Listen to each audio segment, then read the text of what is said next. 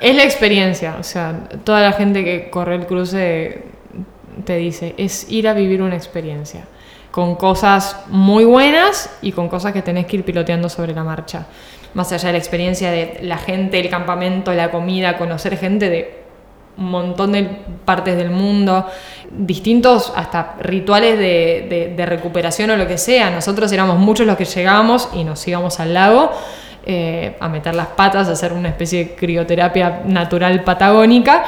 Y yo salía al lago y veía un grupo de brasileros comiendo una picada, tomando vino, y vos decís, y estos son los que después te pasan como si fuesen Ferrari al lado tuyo. Entonces, como que te abre mucho el bocho también eh, estar en esos lugares.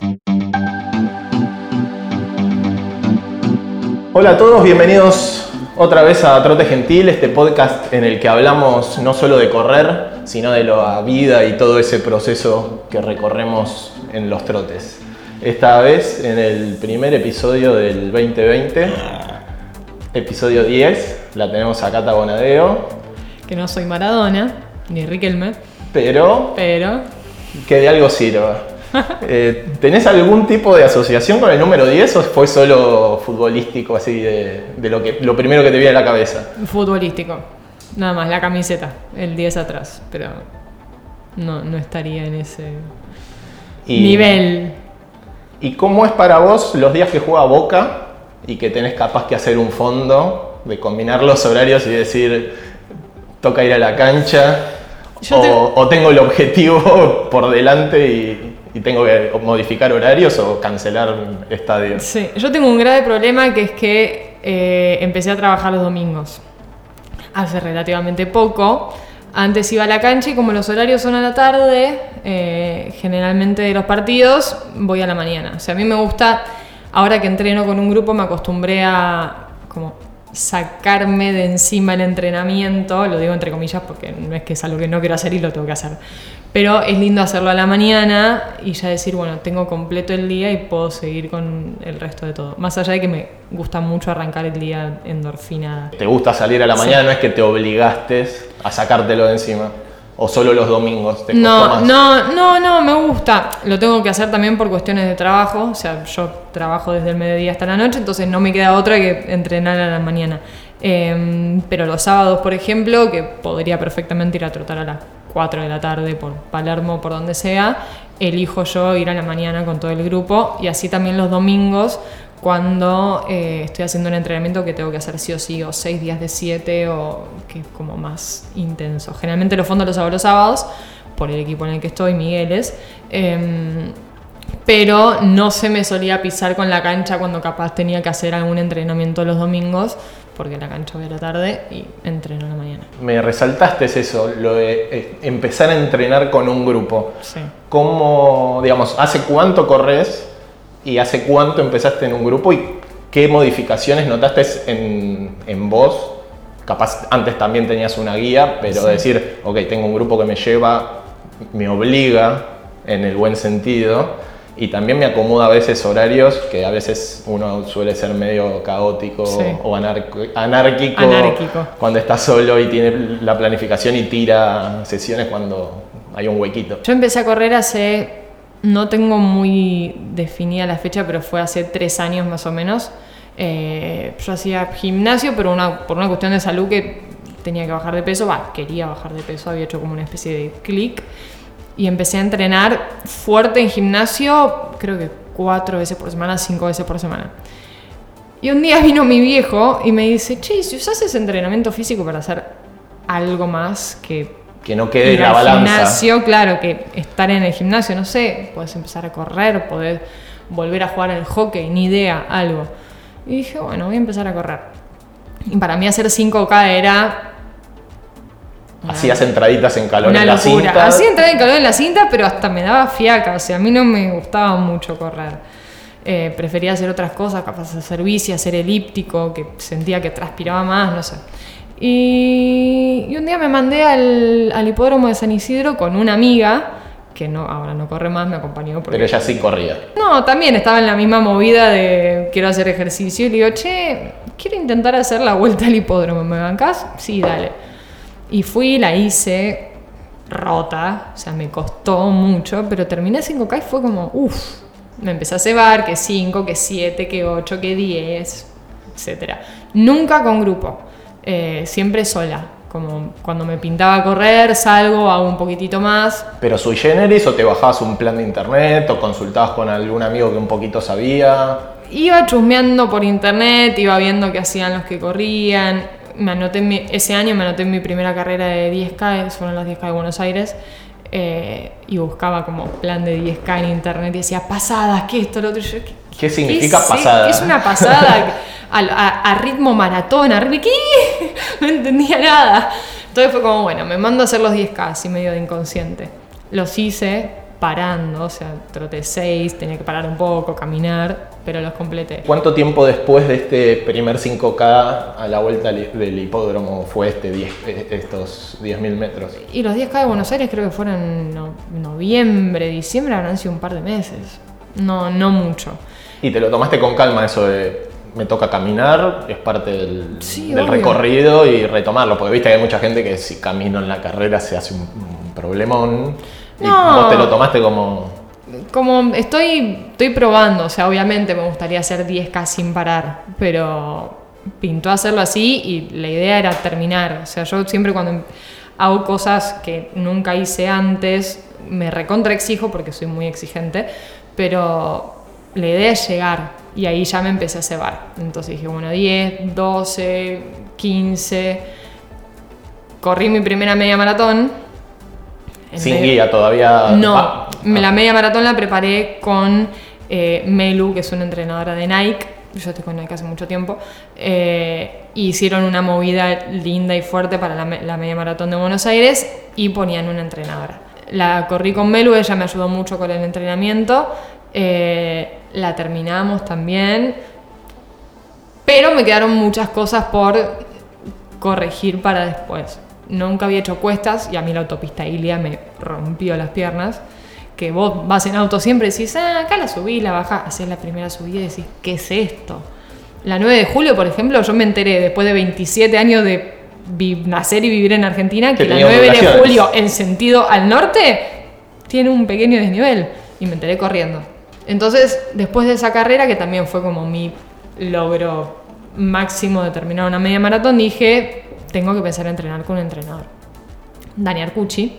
Me recomendó Luis Migueles, me contacté con él, empecé a verlo, él me armó como un plan semanal, yo no lo podía ver en las sedes que él tiene con el grupo por cuestiones de horarios de laburo, y me dijo, bueno, pero tenés que empezar a venir los sábados. Por lo menos los sábados tenés que venir, porque hacemos cuestas, porque estás en grupo, te va a cambiar toda la cabeza que tenés. Y fue así. O sea, estar en grupo es... Cada uno tiene sus entrenamientos, depende del plan que tenga. Hay muchos que corren maratón, hay muchos que hacen montaña, hay muchos que hacen pista, que no te hacen más de 800 metros, pero son unas bestias. Pero todos se bancan mutuamente. O sea, ahora con el tema del cruce había un par de, de compañeros que creo que volvían de Nueva York que no tenía ningún objetivo y ellos me acompañaron a hacer el fondo de concuestas porque yo era la única que hacía montaña. Eh, entonces como que es una motivación de tenés un compromiso de los sábados, no puede faltar porque están todos ahí y están todos esperando a que larguen juntos y hagan el entrenamiento. ¿Y te viene funcionando? Me viene funcionando. Y bueno, justo recién nombraste el cruce, nombraste las cuestas de Buenos Aires. Eh, vamos a agradecerle al Club de Corredores que nos prestó la, la oficina. Y bueno, tuviste la oportunidad de, ir al cruce de los Andes, que es una de las carreras, algunos le decimos bucket list, otros decimos el listado de carreras antes de morirse, que siempre, aunque seas maratón, maratonista de calle o corras 10K, siempre el cruce está ahí, en algún momento hay que hacerlo. Eh, ¿Cómo se apareció esa carrera en tu, en tu calendario, digamos, en tu vida? Y sobre todo esto que decís, tu máximo logro era haber completado un 21K. Hice varios. Pero en la máxima distancia era media maratón. Te habías quedado, digamos, vamos a, a, buscar especificidad en, 21 para después capaz dar un salto a largo plazo. Y bueno, se te cruza una carrera de tres días, mucha montaña, que la Ilia pasa a ser un campito de golf. Sí, no, nada. Sí, de hecho mucha gente me, boludeó bastante y me decían, ah, debutaste en trail tranqui. Bien. Por eso, nu- nunca Nada, un- nu- nunca un Tandil, nunca un Cordo, algo más 10 chico. No, vos- Pinamar en los médanos, nada. no, te empezaste tranquila. Soy medio así yo. Yo venía, este año tuve una lesión bastante complicada entrenando para la media de Berlín. La media de Berlín la corrí en una pierna, porque ya armé todo el viaje alrededor de eso y era, voy la corro igual. Capaz si era como Buenos Aires, no lo hacía. Tensor de facialata, rodilla de corredor, una lesión que puedes estar seis meses sin arreglártela, muy complicada. Esto fue en abril y estuve recuperándome hasta agosto más o menos. ¿Y te frustró esa lesión? O, o la tomaste como parte del proceso de aprendizaje de saber que le doy, le doy, le doy, le doy? Me dijeron hace 20, hice 24 porque el grupo siguió un poquito más. Sí. Y un día no pasa nada, pero uno, dos, tres, cuatro días, molestia, no le doy bola. Ah, Ahora, fue un aprend- ahora lo tomo como un aprendizaje que me recontra sirvió porque me cambió también la cabeza. Yo entrenando para la media maratón de, de Berlín no hacía gimnasio. Habías dejado el gimnasio Había totalmente. dejado gimnasio, tenía muy poca fuerza en las piernas, no usaba plantillas y yo tengo la pisada, uno para adentro, otro para afuera, soy un desastre. No le di bola a muchas cosas que ahora de verdad digo, bueno, me tenía que lesionar para estar atenta a eso y ahora estoy más, muy, pero muy fuerte y muy bien. En ese momento me quería matar. ¿Fue tu primera lesión así importante o habías No. tenido algún... No, había tenido una hace un par de años, edema con microfractura del cuello del fémur. También. Nunca una lesión tranquila, nunca una tendinitis. Mucho nunca- estrés, es- estrés físico. Fractura por estrés, sobrecarga, por eso. Hay que dormir un poco más.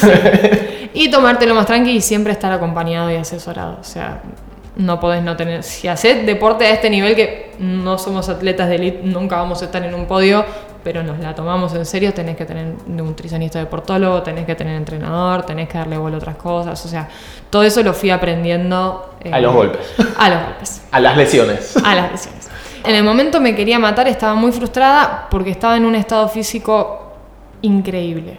De hecho, me acuerdo que venía metiendo fondos de 20, de 20 kilómetros a buen ritmo, muy bien, acompañada por el equipo, y que un par de días antes de lesionarme nos habían tocado unas pasadas, era un feriado, así que yo pude ir con todo el equipo al Rosedal, todos tenían feriado, entonces éramos un millón, y creo que eran pasadas, no sé si de 400, eran 10 y Luis dijo, no, hagan 15, bueno.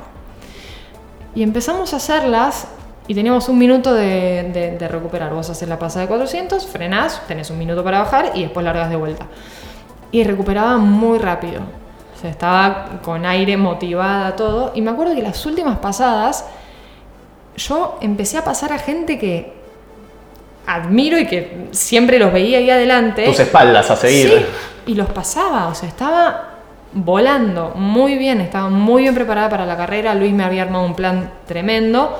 Esto fue un día de semana. El sábado meto fondo de 20, increíble también, terminé con resto, todo. Y un lunes haciendo un regenerativo de en 10K. el día más suavecito, En más el día más tonto, suave, más- sí, pero iba suave, o sea, nada raro. Terminé eso, me sentía bien, llego al canal, tenemos una reunión, estaba sentada y de repente hubo un movimiento como de estirar la pierna y ahí siento algo. Raro, bueno, se me había acalambrado, qué sé yo. Al día siguiente tenía pasadas. Hago las pasadas, dolorida, cabeza dura, quiero terminar las pasadas. Las terminé, me rompí. Grave dice, error, en ese momento dije... La culpa fue la reunión no. en el canal. Claro. Claro, está, porque uno es como. No me tenía que sentar, tenía que seguir Es corriendo. echarle la culpa de la ensalada en el asado cuando te cae mal. Y dije, listo, la cagué. Frené, estuve dos semanas sin correr, nada, pero no se me bajaba, no se me bajaba. Me fui a hacer placas, todo, resonancia, estás lesionada.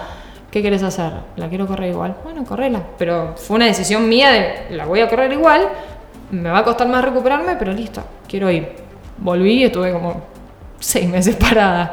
Pero no me arrepiento de haberla corrido. O sea, fue una carrera donde la corrí con una pierna, con un dolor que no lo podía creer, y la terminé en mejor tiempo que mi primera media maratón, en Berlín. Fui con mi hermana, fui con una amiga que vivía en Berlín en ese momento, que me rebancaron y estaban siguiéndome por la aplicación, yendo a cada kilómetro para ver si pasaba. Fue loco, pero dije, si puedo terminar, si pude terminar esta carrera, con una pierna, porque fue posta con una pierna, puedo hacer cualquier cosa. ¿Y ahora que pasó agua bajo ese puente, lo volverías a hacer? ¿O ya entendiste que es una vez, eh, como once in the lifetime? como, ya está, lo hice, sé que no es lo mejor. No, me prometí no tener que llegar a esa A instancia. ese punto. O sea, si me duele la pierna, no complete las pasadas. O sea, que estamos totalmente locos. Te duele, estás a una semana de una carrera que venís planeando hace meses y tengo que terminar el entrenamiento. O sea, a veces tenemos esa obsesión de cumplir a rajatabla lo que tenemos que hacer y muchas veces es no. Legal. Bajate una semana, relajá, masaje, ponete hielo y fíjate si puedes llegar mejor. Pero ahora lo veo como un aprendizaje porque después de esa lesión nunca paré, me interné en el gimnasio, conseguí una entrenadora que es corredora y la tiene muy clara. Todos los ejercicios que me empezó a dar de a poco fueron funcionales. Hablamos del ejercicio, no, Sí, del entrenamiento funcional. Bueno, es funcional a correr. Que es eso lo Eh, importante, no ir al gimnasio a hacer repeticiones porque Claro. sí, sino hacer los ejercicios indicados y sobre todo que sirvan para evitar lesiones o para recuperarte. Claro. Eso es para todos. ¿viste? Que Ese es el funcional posta. Justo esta semana hicimos una encuesta de si los corredores estaban a favor de- del entrenamiento funcional o el cross training o el entrenamiento Sí. cruzado. Cada uno decidirá qué hacer y dio muy parejo.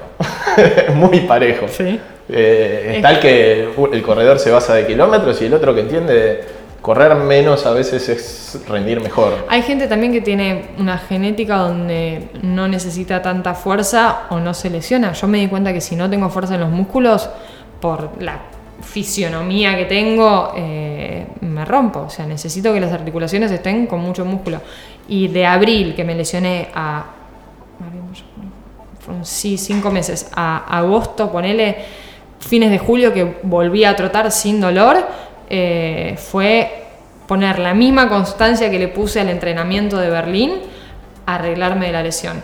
Y nada, cosas de capaz muy, muy exactas, pero yo con mi deportóloga tenía que bajar grasa y subir masa muscular. Bajé 2 kilos de grasa y subí 2 kilos y medio de grasa muscular, que los que corremos y entrenamos sabemos lo difícil que es eso, porque no es engordar por engordar. Tenés que engordar y que todo vaya a músculo. Lo pude hacer, en el entrenamiento me empecé a sentir mucho mejor y estoy fuerte y eso hizo que me mejore de la lesión. Dos semanas antes de que me llamen del club de corredores, yo había empezado a trotar a ritmo. No, Claro, no era tortuga, era ameba. Sí. Sin reloj, no sé. Sin reloj, pero era trotar sin dolor. Entonces yo me sentía Kipchoge, o sea, corría 20 minutos y era listo. Es sin dolor, ya está. Era lo que estuve buscando durante 6 meses, ningún problema. Y ahí dijiste, vamos a empezar suavecito. Muy de a poco. Y te cayó. Muy de a poco, 100 kilómetros. Y me llama Valen Kogan, que yo la conozco por una cuestión familiar, eh, y del club de corredores de inscripciones para carreras, que esto lo otro, y me manda un mail y me dice, queremos que corras el cruce de los Andes. Vine con la idea de, bueno, ustedes saben en lo que estoy, porque yo, eh, todo esto que te estoy contando, acabo de volver de una lesión, lo máximo que hice fue una media maratón, va, varias, pero en distancia fue media maratón, pero nunca hice trail. Y estoy debutando en trail en una de las carreras más, eso, el bucket list, es, quiero hacer en algún momento cuando me afiance el cruce de los Andes. Y yo estaba trotando 20 minutos cada tres días. Y me dijeron, es una experiencia, o sea, es una carrera, pero es una experiencia. Nosotros no necesitamos que vos completes las tres etapas. Si querés puedes hacer una, si querés puedes hacer 20 kilómetros de la primera etapa, no importa. Es que vengas a vivir lo que es el cruce de los Andes. Y yo obviamente, taurina, cabeza dura, me empecé a entrenar para completar las tres etapas. Eh, ¿Y la completé? Pero sí me fui con una idea en la cabeza de no me voy a mandar la misma que me mandé en Berlín. O sea, si me empieza a doler algo, lo que sea, más allá de el desgaste y No, sí, el cansancio el cansancio de tener estar 33 tres días kilos, durmiendo en claro. carpa. y de tener 33 kilómetros encima todos los días, eh, si llega a ser más fuerte que eso, paro. O sea, no voy a, a terminarla como La sea. No, es que en la montaña no puede ser. Lo leí en un libro y lo leí de varios eh, escaladores. En la montaña no puede ser héroe. El que se hace el héroe en la montaña, la queda. O sea, tenés que ir como con mucho respeto y Y de hecho le escribí en un post de Instagram que me inspiré antes de largar, que puse, voy a hacer lo que mi, porco, mi cuerpo me deje o lo que mi cuerpo pueda y lo que la montaña quiera. Porque vos podés ir recontramentalizado, pero si la montaña te dice que no, es no. Justo hablaste de las redes sociales. ¿Cómo, cómo es para vos, no sé, ese rol medio de influencer en algún aspecto? Digamos, también tenés eh, digamos, la ventaja de que te puedan invitar y te digan, hace una etapa, hace dos, y hay gente que está ahorrando una vida para correr el cruce. Totalmente, soy una privilegiada por haber tenido esa oportunidad. Y por el otro lado, es decir, eh, estoy como en cierta manera expuesta a contar, porque vos me estás hablando de la frase que escribiste en Instagram antes de largar una carrera que no sabías que ibas a completar. Y como hay muchos followers, hay muchos haters y hay, viste, el, digamos, en el medio que, te toca trabajar, eh, la grieta está todos los días en el medio. Y, lamentablemente dentro del mundo del running hay una grieta fuerte. Muy fuerte, mucha envidia. Eh. Entonces, ¿cómo es para vos eso de decir, también sé que me estoy exponiendo en cierta manera? ¿O es como un, todo bien chicos, les mando un besito y yo estoy acá y la voy a disfrutar? Mm. sufriéndola en el buen sentido hasta donde pueda y después me, queda con, me quedo con lo, con lo aprendido. El tema de las redes sociales es un laburo interno que yo vengo manejando hace bastante. A mí por la exposición que me da el, el laburo, tuve que aprender a ignorar algunas cosas. Eh, no es fácil, a mí me cuesta un montón. Me sigo metiendo en Twitter a ver qué dicen de tal cobertura que hice o de tal nota o de... Pero porque soy así, o sea, desde la época millennial que por un troll o lo que sea, capaz tenés a 20 personas que te dicen que es increíble la cobertura que hiciste, tenés uno que dice, ah, tuvo un furcio y te quedas con ese. Y después como, no solo desde lo laboral, sino también como corredora, porque, digamos, vos podés tener un objetivo y la gente puede esperar otra cosa de vos. Totalmente. O al final fuiste para correr un día. sí, yo lo tenía pautado, lo tenía arreglado. Tampoco tenés por qué contar. No tenés por qué explicar, pero a veces por el lugar en el que estamos o en el que estoy, a veces tenés que explicar. Esto que vos decís es algo que yo empecé a pensar mucho un par de semanas antes de viajar. Como que cuando me tuve la primera reunión fue listo, me enfoco en el entrenamiento. Y cuando se empezó a volver real todo lo que iba a hacer, dije. Tengo, que armar el bolso. Claro, dije, ¿qué si voy y no la termino? Y tengo un montón de gente que es, ah, pero esta no corre, o vino al cruce para que también hay que decirlo, hay muchos influencers, yo odio la palabra influencer, pero hay muchos influencers que... Decilo, Cata, decilo. que sí, que, que, algo así como es el, correr o lo que sea, no, no, es, real lo que sienten. Entonces es, sí, voy, estoy acá en el cruce, mirá la fotito, la medalla. No digo que haya pasado en, este, en esta edición y en esta carrera, pero hay influencers que, son así también. ¿Y por qué a mí no me, pueden confundir con eso? O sea, el tema que yo tengo es que eh, yo como que intento ser muy honesta con estas cosas. No, no me gusta que piensen esto de, ah, le invitaron a cruce y en realidad estuvo en una cervecería de San Martín de los Andes boludeando y nada. Eh, intento ser muy honesta con todo eso. Entonces, por eso puse en el post antes de largar que me habían llamado hace cuatro meses. Lo puse como para que la gente sepa, agarrarme un poco de eso también, como sepan que estoy yendo a esto, pero también lo puse por mí, pues soy como bastante épica escribiendo cosas y, y me gusta abrirme de esa manera, mucho más con algo que va tanta gente y vos lo dijiste, o sea, es una carrera que por la logística que tiene, que es una bestialidad. O sea, a mí me habían dicho, mira que el cruce es increíble, pero cuando fui vi todo dije, ah, esta gente está totalmente loca. De cómo laburan, de, hay un helicóptero, o sea, no se entiende. Eh, pero es una carrera cara por todo esto. Y hay gente que capaz está todo el año ahorrando para ir ahí y de repente cae una mina que ni siquiera, nunca corrió en montaña, es periodista y por eso le invitan. Yo sé que por eso me están invitando, obvio, porque tengo cierta exposición en redes sociales, porque soy periodista, porque puedo contar las cosas desde otro lado y tengo que aprovechar eso, pero lo quise aprovechar de una manera honesta y contando por qué estoy ahí. Y la verdad que la recepción que tuve de, la gente, y más que nada de gente que corre y gente que corre montaña, de hecho mucha gente que iba al cruce también, fue tremenda. O sea, no tuve ni, ni nada. Tuviste cuatro meses, dijiste, la voy a preparar, voy a hacer las cuestas, voy a hacer la parte física. No me jugué a chanta, o sea, realmente me rompí para llegar lo mejor que, que pude. Y re- registré todo eso y como que se vio que esto, me están imitando y no es que voy a ver qué onda. o sea, Pero después uno llega, digamos, uno llega con esa concepción en la cabeza. Sabemos que son 100 días, eh, perdón, Imagínate. 100 días, 3 100 kilómetros, eh, son 3 días, 100 kilómetros, dos campamentos. De alguna manera van a repartir esos 100 kilómetros. Pero después llegas ahí y te encontrás lo que vos decías, que es un, verdaderamente es un monstruo en el buen sentido. eh, porque desde los traslados, desde el campamento, y no es porque no estoy chiviando la carrera, digamos, no ha puesto un peso el club de corredores para esta nota. Sí. Eh, verdaderamente desde el asado, desde las recepciones, desde acá está tu bolso, eh, digamos, lo, lo- lo vivís de otra manera.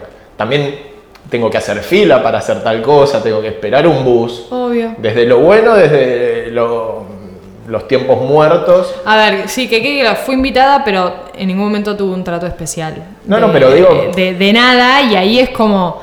eh, te das cuenta que hasta con esas cosas funciona todo. Pero o sea, lo- te lo digo desde, ya olvidándonos esa parte, sino Sí. el- digamos, tu vida durante esos tres días pasa a ser ponerme en una fila para subirme a un bus que en dos horas me vaya a llevar a una largada, que te vas a encontrar un circo o no, y después la carrera, que pueden ser senderos que ya has corri- eh, caminado haciendo trekking si tuviste la suerte de ir, o no, y lugares como por fuera de, de senderos que decís, mamita, ¿dónde me estoy metiendo? Y después ¿Qué llegar y ver acá? y después eso, de capaz tuvieron la suerte de tener sol, pero si llueve no es tan divertido, o quiero dormir y hay un ruido porque los de al lado se pusieron, no te iba a tocar la guitarra, pero no sé, la armónica, o el baño me queda muy lejos Y hace frío. y hace frío, Eh. y todos los pares de media que llevas no alcanzan, Es. y pasa a ser mucho más que 100 kilómetros en tres días con dos campamentos. Desde ese lado lo digo. eh. Sí, es la experiencia. O sea, toda la gente que corre el cruce te dice, es ir a vivir una experiencia.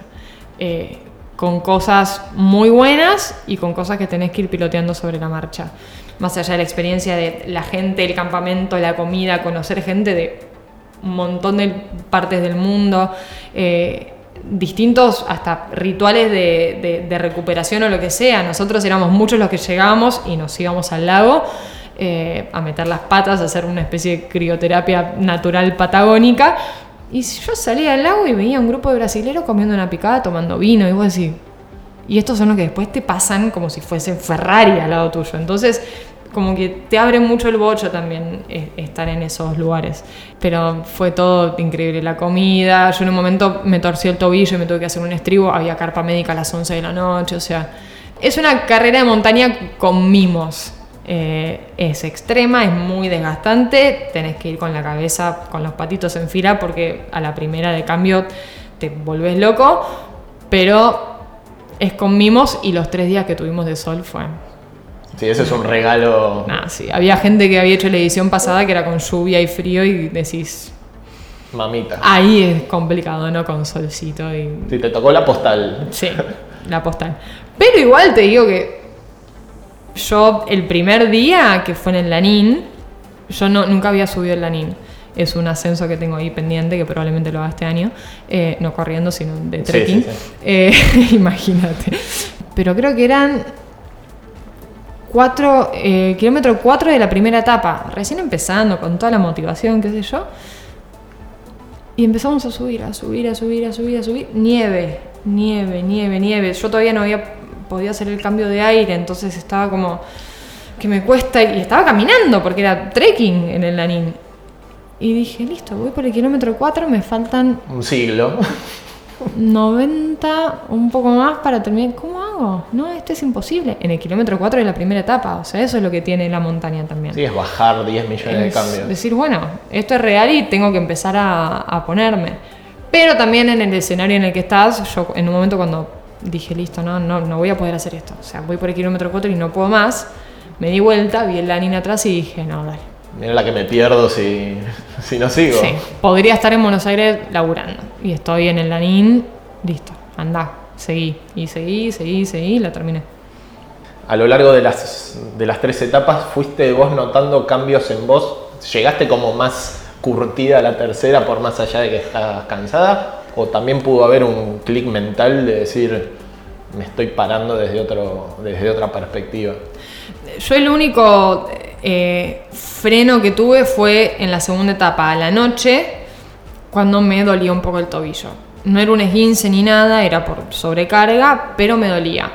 Entonces ahí dije, bueno, me voy a hacer el estribo, me voy a tomar un miedo relajante, alguna cosa, y veo el día 3 largo, lo que te había dicho antes. Si me duele, no largo. O sea, no, no me voy a mandar esa cagada dos veces a mí me suele pasar que cuando estoy en la montaña, ya cuando entro en ese modo, no es el modo maratón, es modo montaña, eh, le doy para adelante y no estoy pensando en acabo de correr 33 kilómetros y mañana tengo que largar y hacer 33 kilómetros de vuelta. Es paso a paso, es voy al lago, como, descanso, voy a dormir, bueno, y mañana largo. ¿Corriste con música? No. No, no lo haces tampoco. Lo hacía, yo corría con música antes de empezar a entrenar en equipo.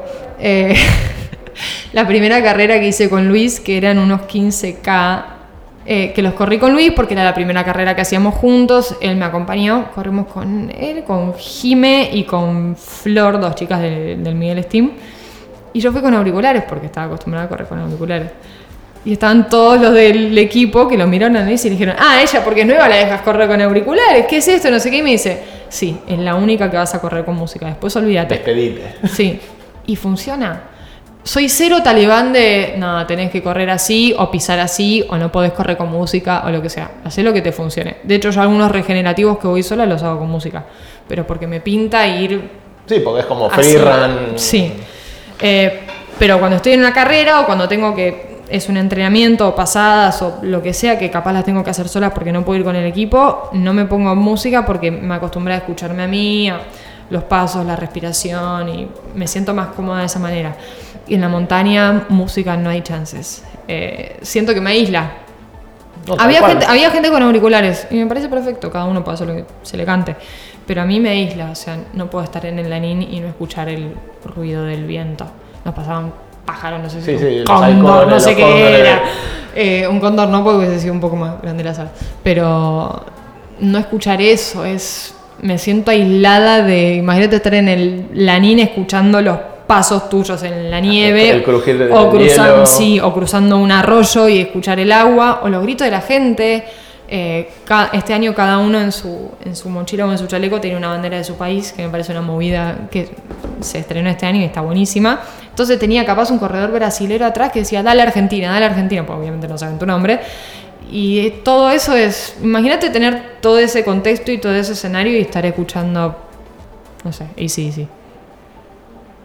Hay otros momentos. Sí. Hay otros momentos. Llegas al campamento y si querés cuando estás en el lado te pones a escuchar música. Yo no lo elijo. Hay gente que sí, me parece perfecto. ¿Tu viejo viajó especialmente para la carrera? Mm. ¿O sabía que tenías un evento, no sé si era un casamiento? ¿O aprovechó esa movida o fue especialmente? Sí, yo porque además de ser kamikaze como para mandarme en mi primera carrera de trail 100 kilómetros, corrí miércoles, jueves, viernes y el viernes a la noche volví a Buenos Aires porque el sábado tenía el casamiento de una de mis mejores amigas. Sí, tuve que cambiar de calzado tres veces en el casamiento. Llevé sandalias, después me llevé otras sandalias. Yo soy. Yo soy, y después, yo soy alta, así que no me gusta usar mucho taco, pero no me funcionaron ni la de taco bajo ni las sandalias chatas una amiga vino después de las 12 y le dije, tráeme zapatillas, te pido por favor. No tenía zapatillas y me trajo unas sandalias más comunes y ahí entre el diclofenac que me había mandado y shot de Jagermeister y bla, me terminó dejando de doler. La pose esfuerzo. Y, y, ya está. Eh, pero no me podía mover, no me podía mover. Eh, tenía las piernas destrozadas, ahí la levanté porque era un casamiento y nada pero fue una locura. Mi viejo, obviamente, desde el primer momento estaba enterado que me iba a la cruce tuve la opción de ir acompañada por alguien, le dije a Carmela, que es la mujer de mi viejo, ella había hecho el, mm, se fue a hacer el camino del Inca, ella nunca había corrido, hacía gimnasio, pero nada más, pero venía muy cebada de esa caminata y dijo, no, tengo que empezar a correr como para poder hacer algo más. Y le dije, che, ¿querés venir al cruce? Sí, ¿qué es? Es una carrera de montaña de 100 kilómetros dividida en tres etapas. Dale. Y vino, y me dice, ¿se puede caminar? Le digo, sí, venite a trequinear, no pasa nada. Y vino. Y ahí eh, pocos días antes de viajar, viene Sebas Tagle con, con Valen. Me dicen, che, ¿tu hijo no querrá ir? Capaz, no sé, o para sorprender a Carmela, o para. No, no para ir a la montaña porque además tiene vértigo. Pero para estar ahí, para acompañarlas, capaz un día puede ir al campamento, no sé, pregúntale. Y terminó viniendo el viernes, llegó creo que a las 2 de la tarde a San Martín de los Andes porque el vuelo también era Bariloche. Hubo un paro de una aerolínea en el medio, así que tuvo que sacar otro vuelo, fue todo un caos. Todo esto mientras yo estaba en la montaña, ni enterada. enterada, por suerte. No, Carmela largó, el tercer día no largó.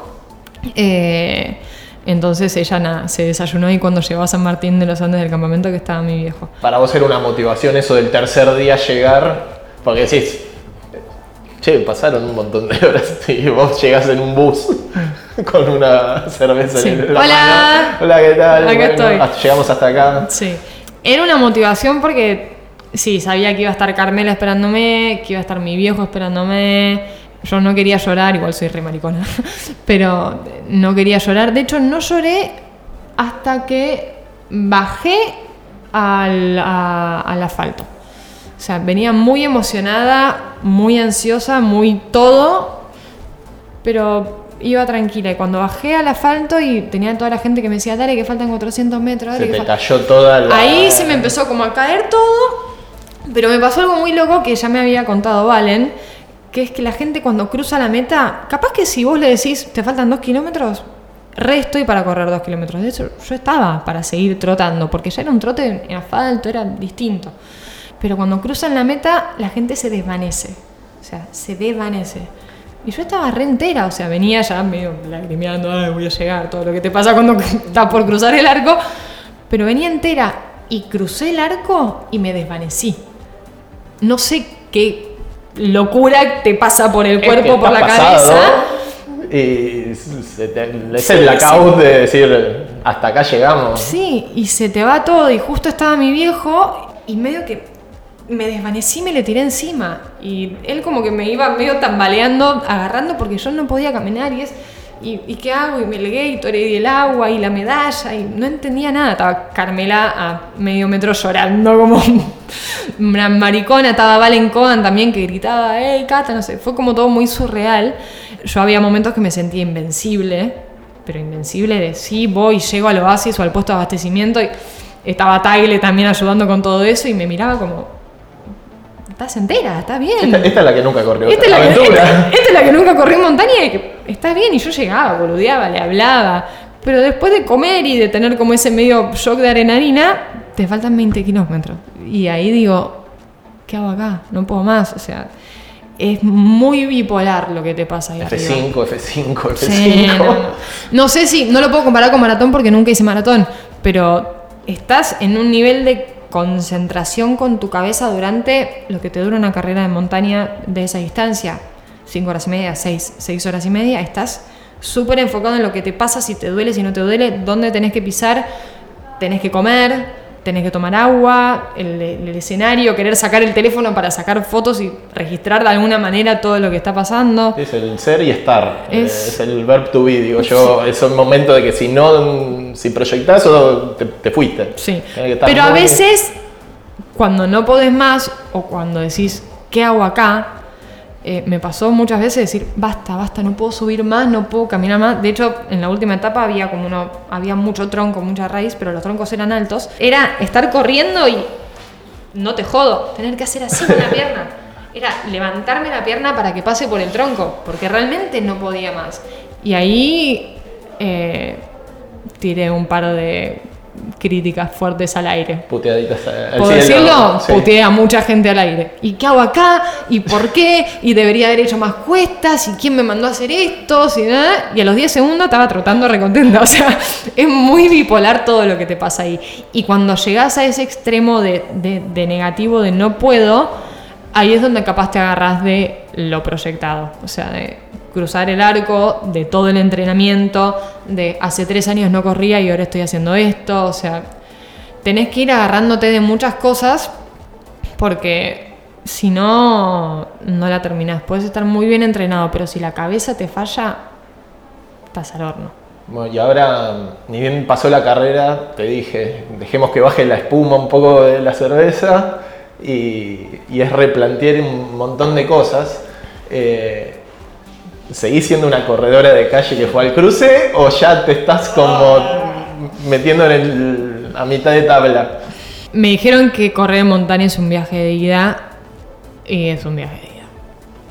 Yo sigo ten- uno de mis objetivos es correr maratón en algún momento. Quiero correr muchas más media maratones para poder llegar bien preparada a una maratón. Es algo que quiero hacer en algún momento. Sé que ahora no, porque empecé a correr hace poco, me falta mucha madurez, me falta entrenamiento. Esto es algo que hablé mucho con Luis y él tiene también la sabiduría como para frenar la ansiedad de muchos corredores, Sí, el entusiasmo desmedido lleva a veces a, a malos lugares. Sí, de hecho una vez se lo planteé y le dije, che, el año que viene me gustaría hacer la media maratón de Berlín y capaz en octubre Buenos Aires, no, así. Me corté en seco y me dijo, no.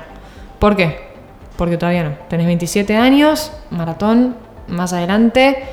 ¿Vos hiciste una, me- una media maratón y sentiste cuando cruzaste el arco que tenías resto para hacer el doble? No, ni loca, listo. O sea, te falta mucho todavía. Y lo acepté y bien. Igual es Eh, un muy buen enfoque, es una hermosa trampa de entrenador la que te hizo. Sí, ¿no? Así que usale eso de... no, porque vamos a ser sinceros, uno hace un esfuerzo de 21 kilómetros, Sí. vos estás dando tu 100 en esa distancia. Por supuesto que si te dice, la vamos a hacer a ritmo maratón, si vos sentís que te sobra mucho paño, Sí. ahí la podemos discutir. Bueno, vamos a hacer un super aeróbico bien movido, bueno, ahí sí, che, quedé con un paño de 30% genial. Sí, bueno, ahí la discutimos, pero si vos dijiste, salí a correr 21 a muerte y llegué matada, quiere No decir que corriste tener- muy sí. bien esa media maratón. Y no vas a tener resto. Pero también me encaró por el lado de esto de no te quemes rápido. O sea, debutar en maratón a los 27 años, ¿qué más, qué más después? O sea, anda tranquila, disfrutar el recorrido. Eh, ese es un poco el lema y se lo recontra eh, tomé. Te tocó ir a la costura en la temporada de invierno Sí. a trabajar. Sí. Eh, ¿Fueron las zapatillas, las calzas gruesas y la campera rompeviento o no te daba el tiempo o el, o el cerebro como para encarar o estaba justo en la recuperación? Ahí en Villa me pasó algo raro, yo estaba en la recuperación, todavía no trotaba eh, y además era un viaje de dos días que terminó durando 10. Por eso se extendió un poquito Eh, la... por la, la coyuntura, todo lo que estaba pasando allá. Ah, explotaron Eh, un camión sí. como para quedarte unos días más. sí. Fueron varios días, en- pero yo no podía trotar. O sea, todavía no estaba en el punto de la recuperación como para largarme a trotar. No me llevé las zapatillas por eso. Y si me las hubiese llevado, no las hubiese podido usar. Porque posta que en ese tipo de coberturas donde la urgencia llama todo el tiempo y es la cobertura de la semana o del tiempo que dure, eh, estás capaz 16, 17 horas trabajando por día. pendiente. Y bueno, recién Eh, estábamos hablando de que habría una idea, hay una linda carrera en mayo, Sí. llamada, digamos, en la otra punta del país. llamada El Raid. Eh, ¿Y lo estás evaluando o ya dijiste que sí, después lo pensamos? no, dije que sí. Es que es un privilegio poder ir muchas veces como prensa a muchos lugares y como invitada a muchos lugares. Un poco para, para cerrar, es esto que decís. eh, vamos de a poco siendo una corredora mixta, si, si así se podría ¿Se decir. puede? ¿Vos sabés, más, vos sabés más de correr que yo. ¿Se Eh, puede ser corredor de calle y montaña? Se puede. ¿Cómo no? A ver, a mí me pasa un poco parecido a vos. Yo cada oportunidad que tengo, salvo que tenga algo en el calendario, se me superpongan cosas, es, bueno, no será el mejor rendimiento, pero ¿cómo me voy a perder la posibilidad de ir a conocer un lugar o de probar un circuito nuevo? Porque es lo que uno puede contar, es la experiencia vivida. eh, y es eso, es- son experiencias vividas. Son, Sí. Para mí, yo tengo la suerte de tener un amigo que él en su oficina tiene un tacho de basura y cada vez que llega de una carrera, sea importante o chiquita, la- simbólicamente la medalla va al tacho, como diciendo, ya está, ahora es lo que viene. Mira. Y lo vivido, vivido está. Digamos, yo las tengo colgadas, Obvio, algunas, por supuesto. Esta la voy a enmarcar. Pero yo te diría que no la enmarques, que esperes, porque después eh, enmarcás y después tenés que desenmarcar para poner más. Porque querés armar combos de medallas importantes. Mm, no, a ver, tengo varias medallas colgadas como en un medallero. pero siempre tenés alguna especial, me parece. Y esta además es muy linda. ¿Vos la viste? ¿Viste lo que es fuera de joda? Aparte es la primera, Tiene la, sí, montaña, tiene la montaña toda tallada, es divina. Y es la primera. Eh, y nada, me mudé hace poco, me parece lindo tener como... No lo hice todavía igual. Pero Estamos un- redecorando. Un mini cuadrito, claro. Tal cual. Entonces, sí. No tengo fotos, sino que tengo medallas ahí colgadas. Así que bueno, te vamos a ver en- por el norte, festejando tu cumpleaños. Festejando mi cumpleaños, el, el raíz es el 1, el 2 y el 3. Yo cumplo el de mayo, yo cumplo el 2 de mayo. Así que voy a hacer eso. Eh, y media maratón de Buenos Aires. media maratón de Buenos Aires. Tenés eh, un- una buena brecha como de bajar, descansar de la montaña y pegarle de lleno a la calle. Sí, Eh, pero no, no termina acá esto. No puedo dar mucho detalle, pero en enero del 2021 voy a intentar hacer el Aconcagua En la escalada. en escalada. Bueno, pero eso ya es otro podcast. Pero es, de- es- es deporte igual, Es actividad física. es actividad física igual, eh, pero como que también el calendario va a ir un poco alrededor de, de eso, el cruce del año No, que viene. por supuesto que ahí no te van a dar una medalla, pero No, pero sí, va a ser ¿quién una te quita lo bailado? Va a ser una locura. Pero como para contarte también que el calendario medio que hay que adaptarlo a eso y el cruce de los Andes también al ser en diciembre me va a venir bien como para entrenar y por eso digo que este año va a ser un poco Ah, va a haber cruce de Más 2020. montaña. Ya, ya, ya, ya está. Listo, te perdimos. Los de calle te perdimos, los No, de no, está la media maratón de Buenos Aires. No sé si a vos te pasa, pero el, el correr también te pones un objetivo en la cabeza y capaz que a las dos semanas te cambia y decís, no sé, me salió cupo para. Te había, había mandado un mail para cupo para Berlín, que no es mi caso, pero pasa y de repente te sale y bueno, lo tenés que cambiar y. Tenés un calendario, pero si el calendario mezcla media Buenos Aires con el cruce, listo, podés. Lo estás haciendo porque vos querés, no Todo se porque. adapta. Claro, te tenés que Y hay que bajar las pretensiones tal vez. Sí. Eso es lo importante y disfrutar de la cerveza y del chocolate. Ay, sí, por Dios. La cantidad de cerveza y de comida que tuve después del cruce de los Andes. Pero Eso da para otro capítulo. Más que merecido. Para otro capítulo también. Sí, después de la media de Berlín también un plato así, chucrut con pintas de cerveza. También corro un poco para eso, te digo. Lo digo muchas veces en joda, pero corro por la comida. Vamos a hacer un, un- un capítulo especial del podcast de los que nos, de los que corremos para comer y comemos para correr. Pero Así que, que te vamos comida. a invitar a esa mesa grande Con comida. con comida. Listo. Dale. Gracias Cata por acompañarnos. Esto ha sido todo por hoy. Eh, gracias a todos por estar ahí, los que nos escuchan, los que nos ven. Les pedimos como siempre que comenten, que mm, nos den sus insights, que propongan invitados, propongan temas. Eh, van a seguir viniendo entrenadores eh, para hablar de, de temas de entrenamiento y también va a haber temas de nutrición. Así que sus dudas, sean atletas de subelite o sean atletas de Yelit, eh, siempre van a ser bienvenidas. Así que esto ha sido Trote Gentil, episodio 10. Nos vemos en la próxima. Chau.